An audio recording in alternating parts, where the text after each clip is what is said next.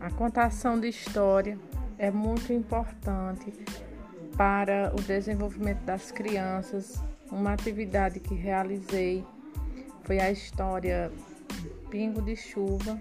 Em seguida, as crianças realizaram o desenho livre e fizeram o reconto da história, favorecendo assim a imaginação e criatividade das crianças.